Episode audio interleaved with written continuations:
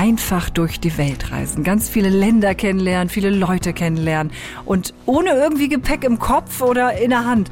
Darüber werden wir heute sprechen, dass das möglich ist. Traumhaft, oder? Hier bei Alles auf Anfang. Mein Name ist Ilka Petersen. Ich freue mich, dass ihr wieder dabei seid. Bei uns geht's eben um Geschichten, wo jemand nochmal ganz von vorne angefangen hat. Vielleicht, weil das eigene Leben einen irgendwie eingezwängt hat, nicht glücklich gemacht hat, weil da der Wunsch war, irgendwas Neues zu starten. Ich freue mich auf jeden Fall sehr auf meinen heutigen Gast, denn ähm, sie könnte, wenn sie wollte, jeden Tag neu anfangen. Einfach weil da gar nichts ist, was sie bremsen kann. Also, wir lernen etwas über die ultimative Freiheit. Alles auf Anfang. Herzlich willkommen, Eisel Köse. Hallo, danke. Hallo, genau. Du nimmst dir, ne, wenn du was zu trinken willst oder so, Kaffee, ja. Tee, ist alles da. Mhm. Und ich erzähle euch mal, damit ihr Eisel so ein bisschen einordnen könnt, was bisher so in ihrem Leben passiert ist. Mhm. Mit 18 ging es in eine arrangierte Ehe. Das Kopftuch nahm sie bald ab und eine neue Karriere an. Ja, sie verscherbelt fast alles, was sie besaß und reist um die Welt. Gelegenheitsjobs halten sie dabei über Wasser und sie sagt, ich will die ultimative Freiheit. Passt das alles? Ja, ja, da kommt so ein bisschen Kribbeln bei mir, ja. Also, ja, ja, da kann man bisschen, auch mit breiter viel, Brust bisschen, sitzen. Bisschen viel, ja. Ja, das, ja, das passt viel. auf jeden Fall. Ich ja. würde sagen, deshalb fangen wir auch mit deinem, ich würde es fast sagen, altem Leben an. Ähm, diese arrangierte Ehe äh, äh, mit 18. Die wolltest du aber, ne? Ja, genau. Also ähm, arrangiert, vielleicht gibt es auch noch mal ein anderes Wort für oder so, aber es war schon gewollt von den beiden Elternteilen, die wollten, dass ich und er quasi heiraten und ich habe ihn auch gesehen. Zweiter äh, Cousin zweiten Grades, glaube ich. Ne? Genau, das ist so dieses, ähm, ja, innerhalb der Familie heiraten gibt es ja noch sehr viel in der türkischen Kultur. Also jetzt nicht erster Grad oder so, aber so zweiter, dritter, vierter Grad, das äh, gibt es ja auch immer noch. Ähm, genau, und ich, ich wollte das dann damals auch. Ich habe den jungen Mann kennengelernt und habe gedacht, okay. Haben sie gut ausgesucht? Das ist okay, ja. Ich kann mir das so, so ungefähr, gar nicht vorstellen, ja. weil in dem Alter ist doch irgendwie, ich weiß, ich war da in der Disco unterwegs und also, so, so, also heiraten war so weit von mir entfernt. Ja, ja. Ne? Also wie man dann wirklich als Fastini noch wirklich sagt, okay, ich gehe diese Ehe ein. Das ist, hast du da nie drüber nachgedacht oder was war das? Das war ja für mich normal. Also ich bin ja in dem Kulturkreis geboren und aufgewachsen und um mich herum ähm, wurde viel in dem Alter auch schon verlobt, geheiratet, äh, sich gegenseitig versprochen. Also das war für mich etwas sehr Normales. Okay. Wobei ich auch das andere kannte, ne? Auch dieses, äh, ich würde auch lieber in die Disco gehen jetzt oder so, kannte ich auch schon, aber ja, weil im Grunde genommen bist du ja ganz normal zur Schule gegangen und ähm, ja. mit Kopftuch dann eigentlich? Äh, genau, in der Grundschule habe ich angefangen, Kopftuch zu tragen. Mhm. Genau, dritte Klasse war das damals, ja. Aber du hattest ja ganz normal äh, äh Freundinnen, die halt eben äh, auch nicht äh, mit dem Islam in Berührung äh, bisher gekommen sind, ähm, mhm. die was anderes vorgelebt haben. Ähm, war das dann für dich schon irgendwie so, dass du dir Gedanken gemacht hast, okay, welchen Weg will ich denn eigentlich einschlagen? Also nicht bewusst. Ich war ja noch ein kleines Kind. Ich habe damit angefangen, es zu tragen. Da war ich neun Jahre alt. Und im Laufe der Zeit, ja klar, hatte ich eben auch deutsche Freundinnen, überwiegend sogar. Und ähm, da habe ich natürlich auch eine andere Lebensweise kennengelernt. Ähm, ja, ich war da immer so ein bisschen dazwischen. Also ich habe jetzt nicht bewusst gesagt, ich will jetzt das eine oder das andere. Ich bin da mit den Erfahrungen so reingewachsen. Also ich, ich brauche halt das für mein Leben und nicht das. Also ich konnte das nach dem Ausschussverfahren dann irgendwann sehr gut für mich entscheiden, ja. Waren denn deine Eltern äh, streng religiös?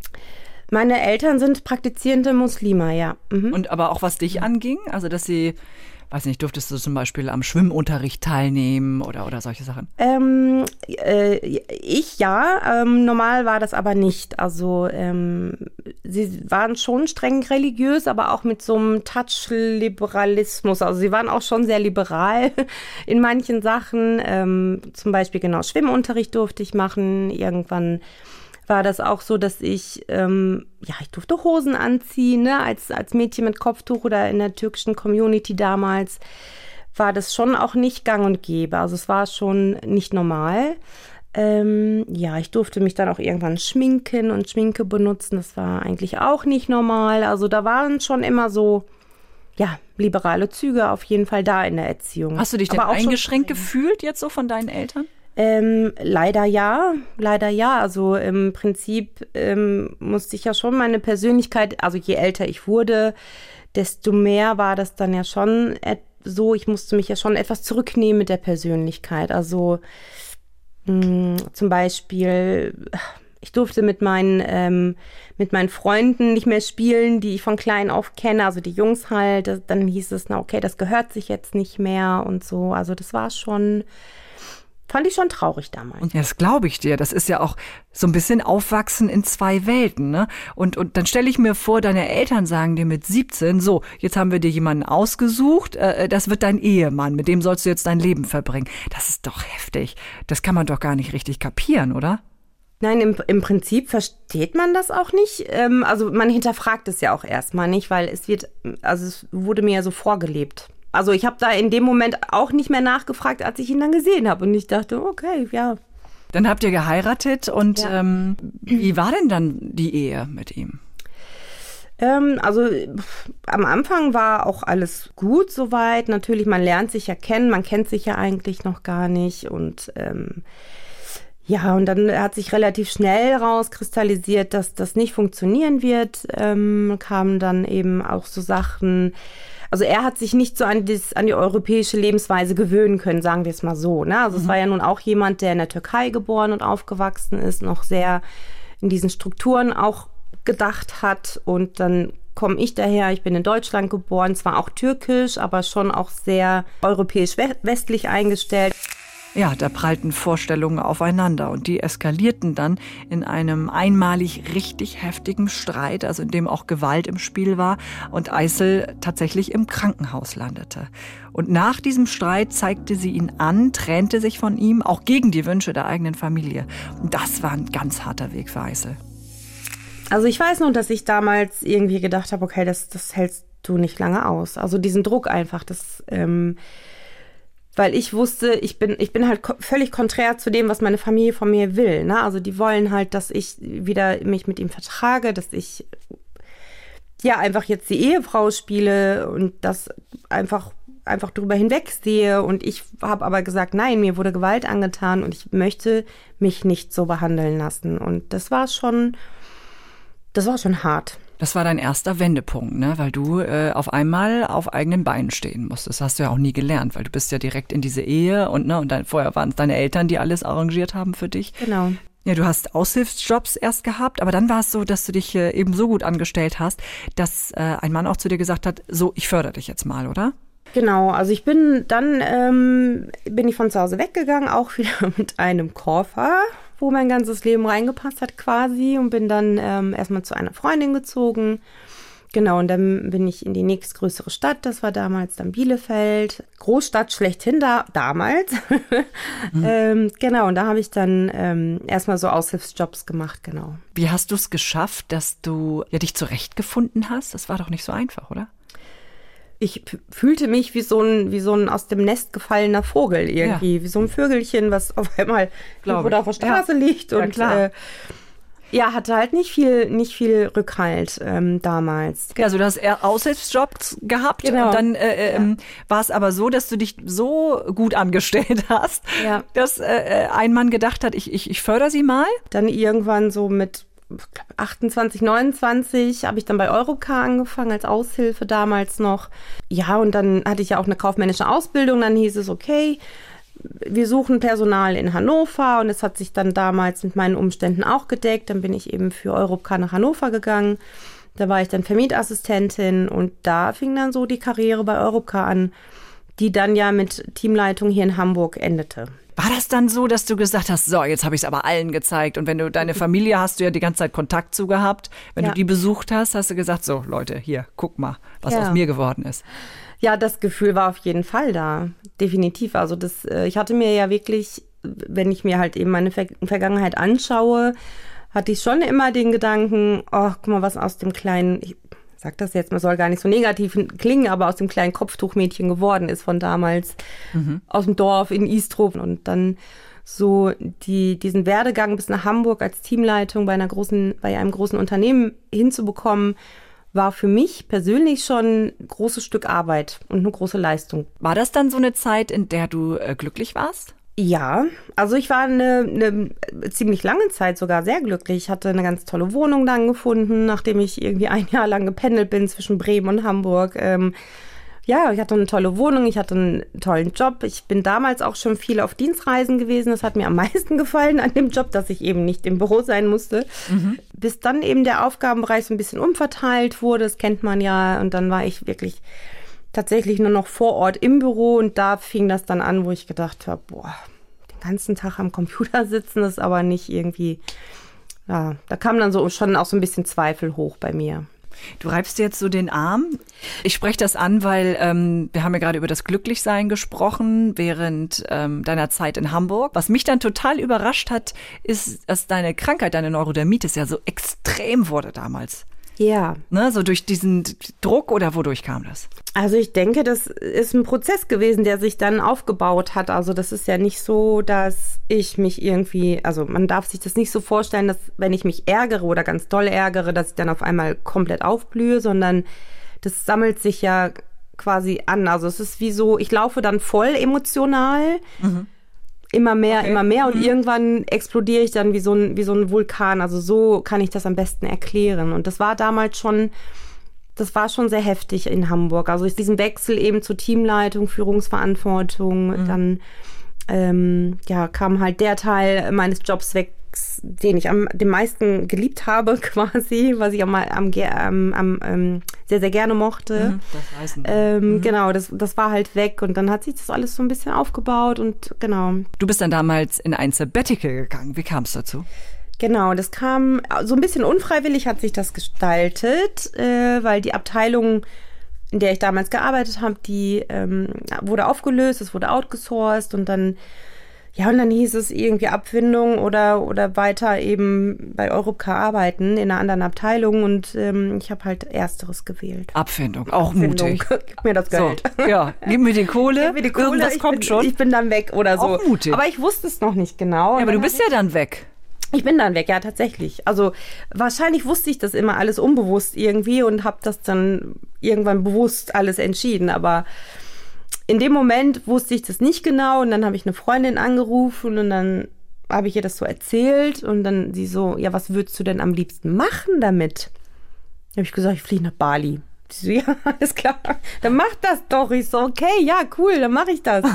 ja, und so kam das dann. Dann habe ich das, äh, habe ich mich quasi ein halbes Jahr auf Bali vorbereitet. Ich wollte sagen, es war ja kein Urlaub von zwei Wochen, sondern du Nein. hast gesagt, ich äh, gehe da länger hin. Sechs Monate. Ja, irre. Ich weiß gar nicht warum. Was eigentlich. hast du mit deiner Wohnung gemacht? Hast du untervermietet? ja, genau. Ich habe okay. das dann alles irgendwie organisiert. Dann brauchte ich noch die Genehmigung. Dann wollte er die nicht geben, äh, die Wohnungsgesellschaft. Und ja, das war alles ein bisschen dramatisch dann noch, weil ich unbedingt weg wollte und ich dachte, so, das kann doch jetzt nicht wahr sein. Und also wenn du mal den Entschluss äh, triffst, dann wird der auch durchgezogen. Auf jeden Fall. Ja, okay. Also wenn ich für eine Sache brenne, dann brenne ich dafür und dann mache ich das auch. Also da bin ich schon sehr zielstrebig.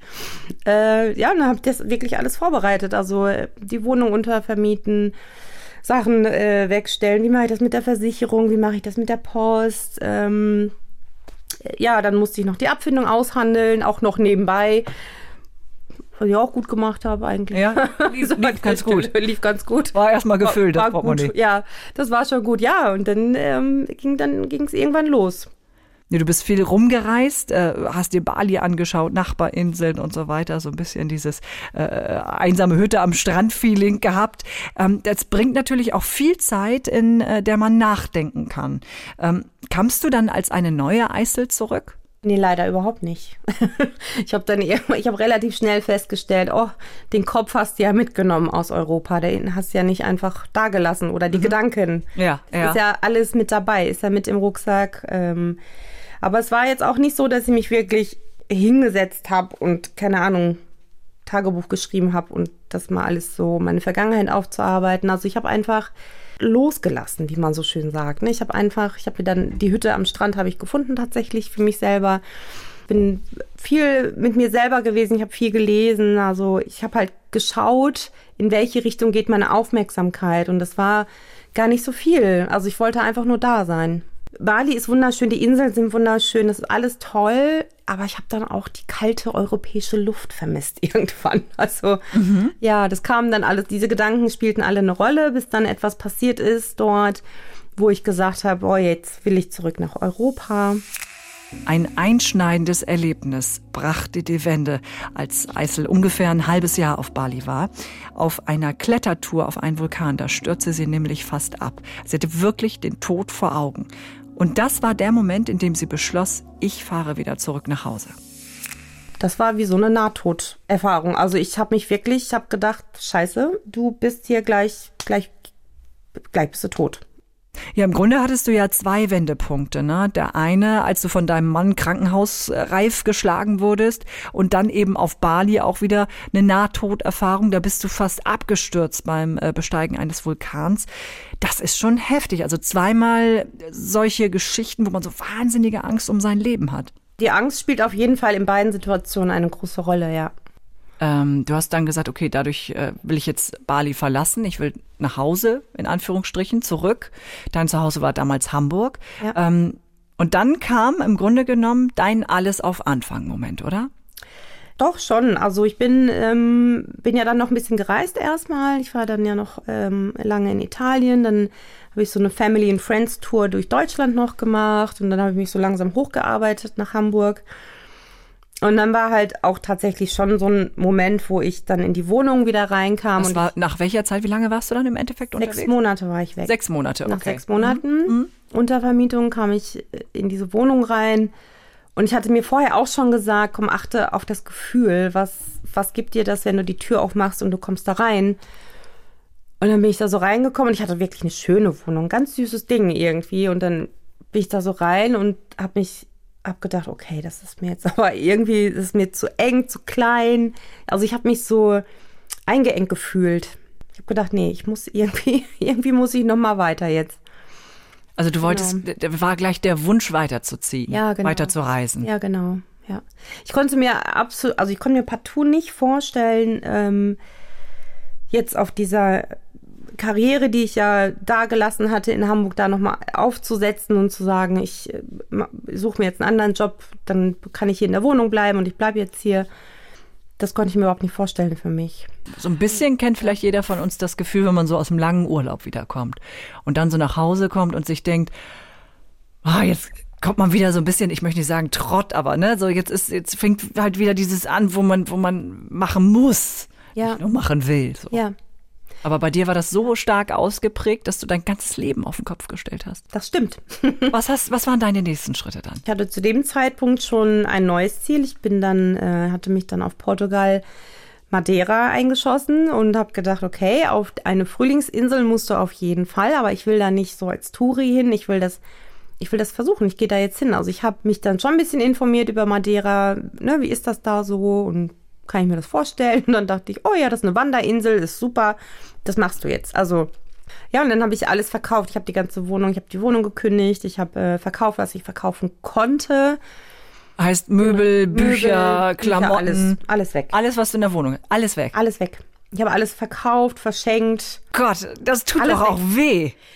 Hat es auch, tatsächlich. Also das ist nicht so einfach, wie man das manchmal vielleicht so hört. Also für mich war es nicht einfach. Ich hatte schon so, so ein paar liebgewonnene Stücke, wo ich damals dachte, oh komm, kannst du das nicht einlagern? Und dann dachte ich, nee, du machst jetzt keine halben Sachen, du machst jetzt alles weg, so komplett alles auf Anfang.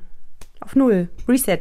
Ich habe mich auch so ein bisschen über mich selber gewundert. Also ich ne, dass ich so, dass ich einfach so dieses, dieses Mindset bekommen habe, so, ey, gib jetzt alles weg, ich verkaufe alles. Du hast nie zwischendurch gedacht, oh Gott, was mache ich hier? Nein, das nicht, nein. Ich dachte, ich habe nur, also dieses Loslassen von den Sachen, das war schon das war so das Thema für mich, ne? Aber nicht so, was machst du jetzt eigentlich hier? Also ich war, war davon überzeugt, dass das gut für mich ist und ich habe mich da auch richtig drauf gefreut und ich dachte, okay, du machst diesen Schritt jetzt. Du willst einmal mit quasi nichts durch die Welt reisen. Also mit 36 zu sagen, ich verkaufe jetzt alles, weil ich frei sein will, das ist echt schon ein Ding, finde ich. Hast ja, das war schon auch eine große Nummer auf jeden Fall. Dein ganzes Hab und Gut passte in einen Koffer, ne? Ja. In einen so einen, so einen normal großen, mit dem man so zwei Wochen verreist. Ich wollte eigentlich alles so so weit ähm, dezimiert, sage ich jetzt mal, dass es in einen Rucksack passt. Also wirklich dieses äh, Rucksackmäßige. Habe ich aber nicht hinbekommen. Was hast du denn behalten? Was, wonach geht man da? Was behält man? Ich habe mein Lieblingskissen mitgenommen. Dein Lieblingskissen? mein Lieblingskissen und meine Decke. Deine Decke? Hatte ich in meinem Koffer und dann halt noch äh, Sachen zum Wechseln. Ne? Also Klamotten natürlich, ne? so, so, so Wohlfühlsachen. Also ich habe immer gesagt, alles, was ich, äh, was ich brauche, ist in meinem Rucksack. Das war zum Beispiel meine ganze Technik, Bücher, also so Wertgegenstände und so. Das hatte ich alles in meinem Rucksack. Und alles, was ich so für meinen Seelenfrieden brauche, war in meinem Koffer. Also, ne? Und so Fotos? Irgendwie, ich meine, du hattest ja nun Das habe ich ja alles im Handy. Okay. Ja, also Von von über 30 Jahren, wenn ich überlege, was sich da alles ansammelt. Also ja, ja, also ich hatte schon auch früher noch, äh, von früher noch Fotos. Ich hatte auch so eine Box ähm, von der, von der Kindheit, von der Grundschule. Da haben wir so, ja, so Diddle-Karten uns ja immer gekauft gegenseitig und beschrieben. So, solche Sachen hatte ich auch, aber das ist auch alles äh, im Zuge dessen weggekommen. Ich habe wirklich gedacht, so, boah, ich mache da jetzt einen Cut mit der Vergangenheit. Ja. Was war das für ein Gefühl, als du dann dein ganzes Leben in einem Koffer gesehen hast? Das ist schon auch erleichternd. Es ist aber auch ganz schön komisch. Also wir sind ja nun mal auch so eine, wir sind ja auch eine Konsumgesellschaft, ne? Also was man so für Zeugs auch hat. Also ich habe mich auch sehr, sehr erschrocken, als ich damals alles aufgelöst habe, wo ich gedacht habe, was willst du denn mit einem pinken Werkzeugkoffer? War schon auch komisch, aber ich habe dann auch relativ schnell gemerkt, Mensch, so viel brauchst du gar nicht. Also brauchst wirklich in dem Moment nur das, was du jetzt bei dir hast. Also du hast ein paar Klamotten zum Wechseln, du hast deine Technik dabei, du hast dein Lieblingskissen dabei und ja, Bisschen was auf der hohen Kante und ja los und geht's. dann geht's einfach los. Genau. Ich würde sagen, du nimmst uns mal kurz auf eine Reise mit, weil wir haben ein paar Songs äh, äh, vorbereitet, von denen wir wissen, dass du immer einen mitgenommen hast in ein bestimmtes Land. Vielleicht um mal so abzureißen, äh, äh, wo du jetzt schon überall warst. Wir starten einfach mal. okay. So I'm just gonna sit on the dock of the bay, watching the tide roll away. Dog of the Bay. Wofür steht das? Das ist äh, Hamburg Süd in Australien, in Perth. Die Hamburg Süd. Ich dachte gerade schon, Moment. Äh, Tatsächlich habe ich da in Perth in Australien am, am, äh, am Hafen gesessen und hatte in dem Moment habe ich gedacht, oh, irgendwie so Europa wäre jetzt auch cool. Es war so ein heißer Tag und ich war so am dahinschmelzen. Und dann kommt ein Containerschiff und so von weitem sah ich schon das Logo und dann kommt es und kommt und ich so, mein Gott, Hamburg Süd, könnte mich nicht einfach mitnehmen. Und dieser Song lief gerade im Hintergrund, deswegen hat sich das irgendwie so eingeprägt und diese Freude, dass ich da in Australien sitze und dieses Containerschiff da vorbei tuckert am Meer. Und ja. Wie klein dann die Welt wirkt, oder? Ja, auf einmal, ja, absolut. Es ist auf einmal so komplett zusammengeschrumpft. Und in diesem Moment, wo ich noch so quasi Heimweh hatte, Wir reisen direkt weiter. Understand.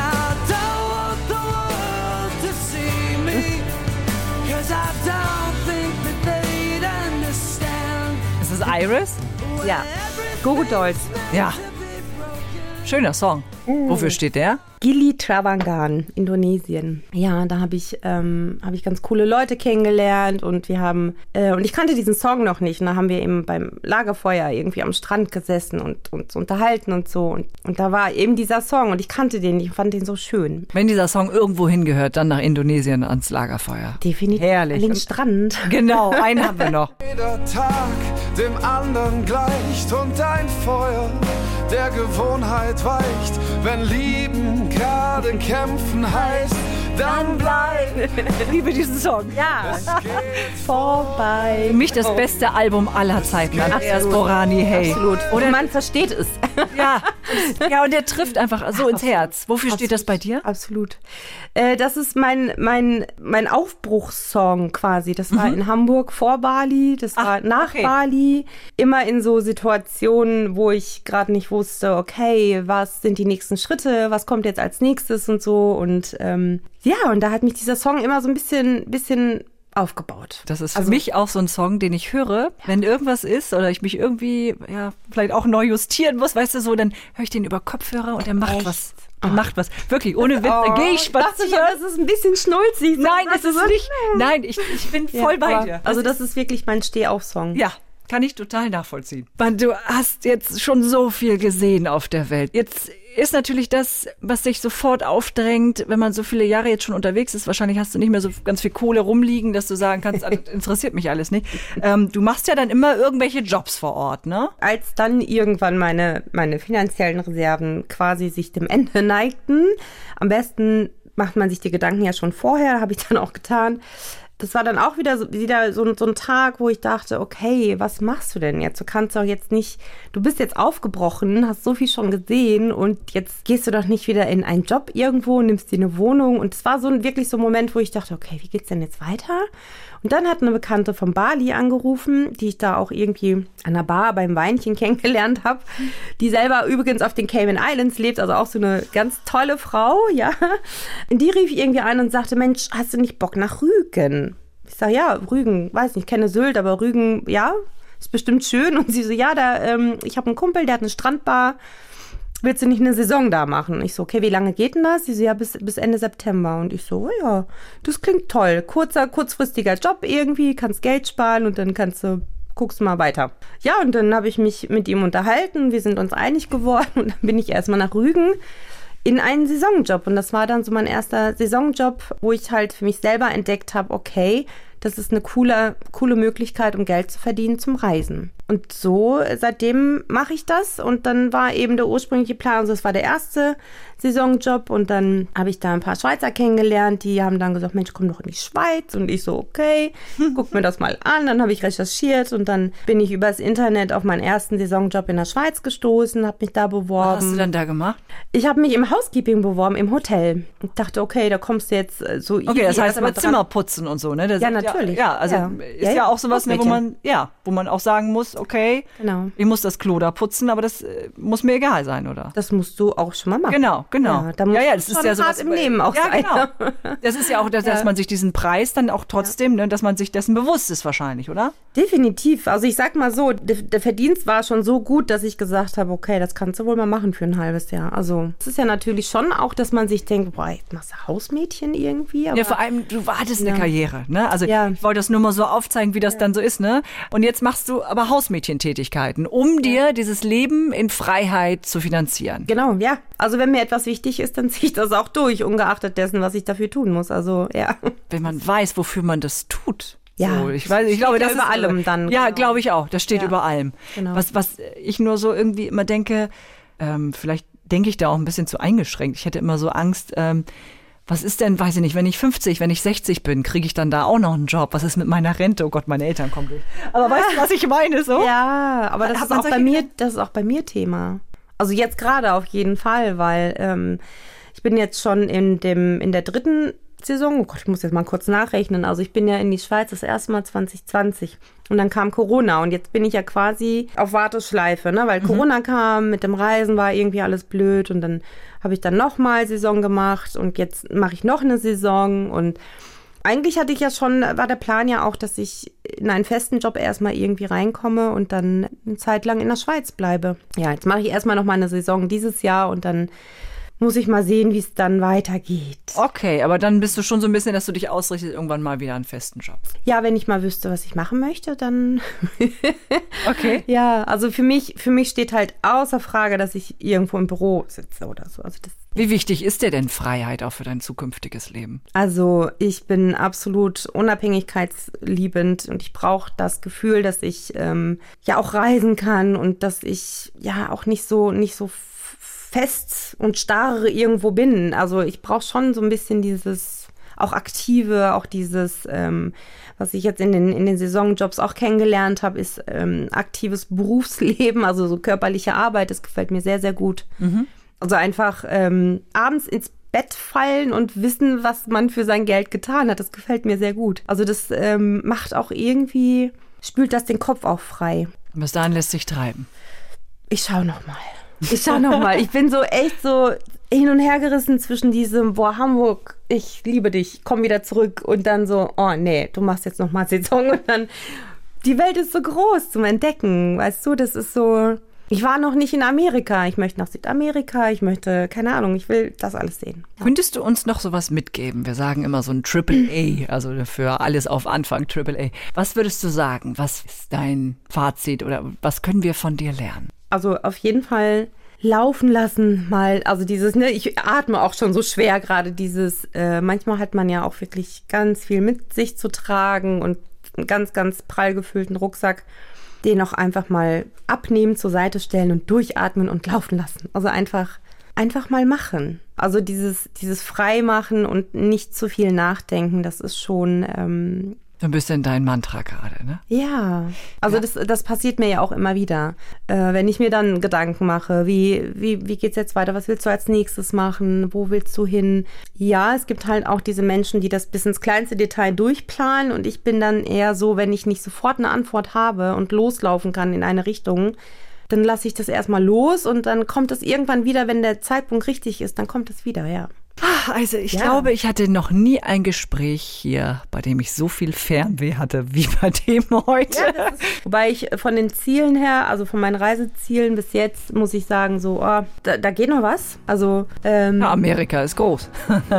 Wenn du da noch hin willst, hast du was Welt vor. Ist groß. Ja, du hast so recht. Eisel, es hat mir äh, wahnsinnig viel Spaß gemacht. Vielen, vielen Dank. Ich danke dir. Das hat mir auch sehr viel Spaß gemacht.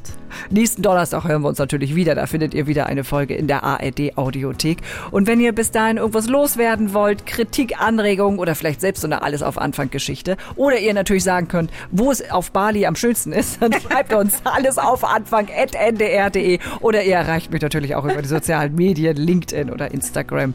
Also, bis bald.